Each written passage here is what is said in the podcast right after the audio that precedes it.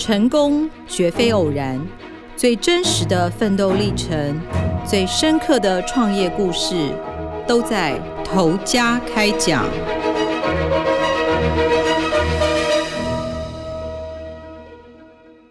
各位听众，大家好，欢迎收听由静好听与静周刊共同制作播出的节目《投家开讲》，我是静周刊财经人物组记者吕明杰。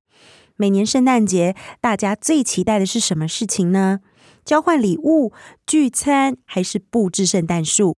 我个人是最期待布置，因为可以挂上很多很美丽，然后自己很喜欢的吊饰。今天要为大家介绍的故事，就是台湾仅存唯一在台湾设计制造，也是第一家生产的圣诞吊饰制造厂。它是位在新竹的联营工艺，联是联合的联，营是晶莹剔透的营。他们家有多厉害呢？从圣诞树上常见的小吊饰，到美国白宫里面布置圣诞空间的巨型挂饰，超过一半的款式是由联营首创开发。我们采访联营的时候，大概是在十一月中。当时联营的厂房内已经在忙着帮客户做圣诞布置了。这是每年圣诞节前他们的工厂日常。董事长张明珠指着十几棵树说：“我们把高铁十二个站的树都收回来，等布置好再送回去摆放。今年和他们合作已经是第四年了。”树梢上有色彩鲜艳的圣诞球，表情丰富的胡桃钳士兵，还有真假难辨的糖果吊饰，各式各样你想象得到、想象不到的联营通通都有。他们仿佛一年三百六十五天都是圣诞节，但是张明珠听到反而苦笑说：“我们是天天赶工制造，不是天天过圣诞。”和联营同样五十六岁的他，全身都是三宅一生的经典皱褶装。他是组长联营设计的大脑，一头利落的短发非常时髦有型，说话却会穿插流利台语，非常亲切，很像邻家大姐一样没有距离。那其实联营，我前面有提到，它是台湾最大也是现存唯一的圣诞饰品制造厂，提供设计、生产到销售的一条龙服务。主力是欧美等外销市场。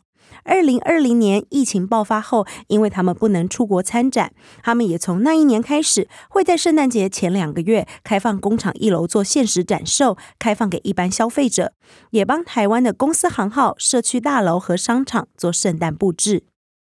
三十年前，在同行抢西进，贸易商转单到成本更低的大陆厂时，联营的创办人张明珠的父亲张松田就坚持要根留台湾。他们以每年三四百种新款的爆炸性创造力，而且能够弹性、少量、客制化，深受国外的设计师青睐，把台湾的饰品挂进前面说过的白宫、迪士尼乐园，还有 LV 店面等地方，闪闪发亮。张明珠对此非常骄傲地说：“我们的客人遍及四大洋、五大洲，连中东、非洲都有。二零二二年的营收据估是两亿元。”每年的二月到十月是联营赶忙制作最忙碌的时候，因为几乎都是要外销出货。张明珠和三妹联营的总经理张慧兰就得赶紧准备新品，隔年一月就要飞到德国参加世界最大的圣诞用品展，一刻不停歇。联营的商品展间呢，占地超过百平。二零二四年的最新设计，浪漫梦幻的低彩度饰品放在最显眼的地方，就好像时装周必须要提前一季发表一样。张明珠讲解她的发想，说：“这叫莫兰迪色。我们设计都要观察汽车时装的趋势，跟上流行。这两年复古风又兴起，所以有出仿旧感的复古金、复古银，那种是喷了第一层的颜色之后，用布抹过才会晕散开来。”塑胶饰品需要经过电镀、喷漆、彩绘组合，依靠大量的人力。已经半退休的八十岁创办人张松田依然会常常到公司巡看。他在厂房向我们介绍，喷漆要均匀，手的姿势跟力量必须一致。像澳洲的耶诞节，在夏天漆就要用抗 UV 的贵三成。过去赶货的时候，没有机械手臂可以加快喷漆速度。员工下班之后，张松田只能带着一家大小赶工。在七个孩子中排行老大的张明珠跟三妹张桂兰的名片上都没有职称。他们说：“因为我们是同工做起，所以头衔不重要啦。”他们心中永远的老板是天才阿爸张松田。张明珠总是满脸崇拜地说：“我阿爸很厉害哦，以前都看报纸的副刊找灵感。有一次，他看到俄罗斯红场建筑物的照片，屋顶的造型很像洋葱，他就研发出了斜纹洋葱的圣诞吊饰。他只是欠栽培，不然一定是很伟大的艺术家。”五十多年来，联谊能越做越大，关键正是家人间彼此欣赏、帮助的紧密情感。来到张松田的办公室，摆着一张发明家的工作桌，堆满了用瑕疵品试做的样品草稿。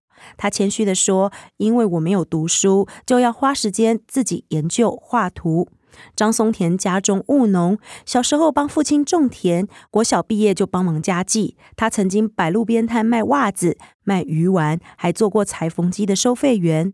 当时新竹是玻璃重镇，他转行切玻璃，才渐渐有稳定收入。白手起家的他，跟太太住在猪舍，捡建筑工地不要的板模当床，骑三轮车送玻璃。得知有一家玻璃工厂倒闭，就用仅有的十多万元接手。一九六七年创莲荣工艺社，也就是联影的前身，制作贸易商需要用的饮水鸭、爱情温度计和瓶中花等玻璃摆设品。张松田有钱必赚，字典里没有不可能。一九七八年，贸易商得知国外需要大量电镀塑胶球做圣诞饰品，想在台湾找工厂制作。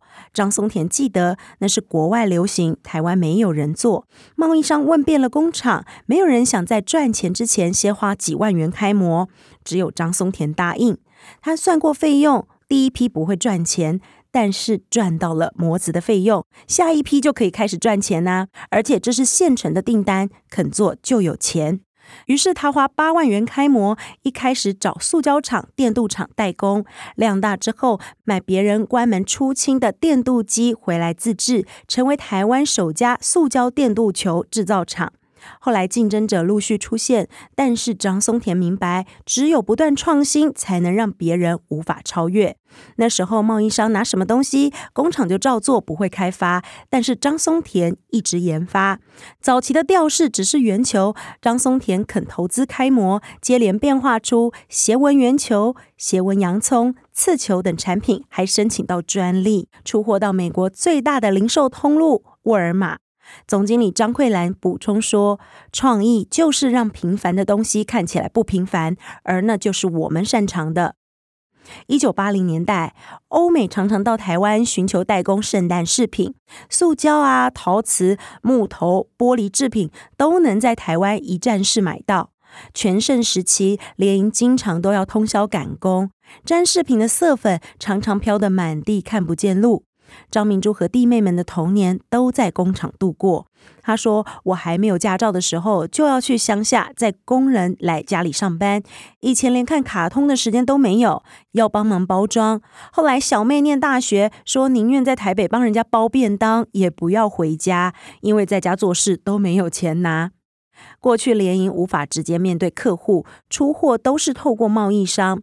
一九九零年代，政府开放西进，同行几乎都到大陆设厂了。贸易商也邀请张松田到广东评估，但是他认为我们老实人应该待不下去，那里是人质的地方，都要红包。我奋斗这么久才赚一点钱，到那边全部花掉的话，很可惜。那时候他看似保守的决定，让联营生意缩水到只剩三成，却是他们置死地而后生的转机。贸易商大量转单到低成本的大陆，甚至直接拿张松田的设计给大陆厂仿造。联营再不主动出击，就可能倒闭。那时候，张桂兰正好到南非念书，她得知德国每年举办世界最大的圣诞用品展。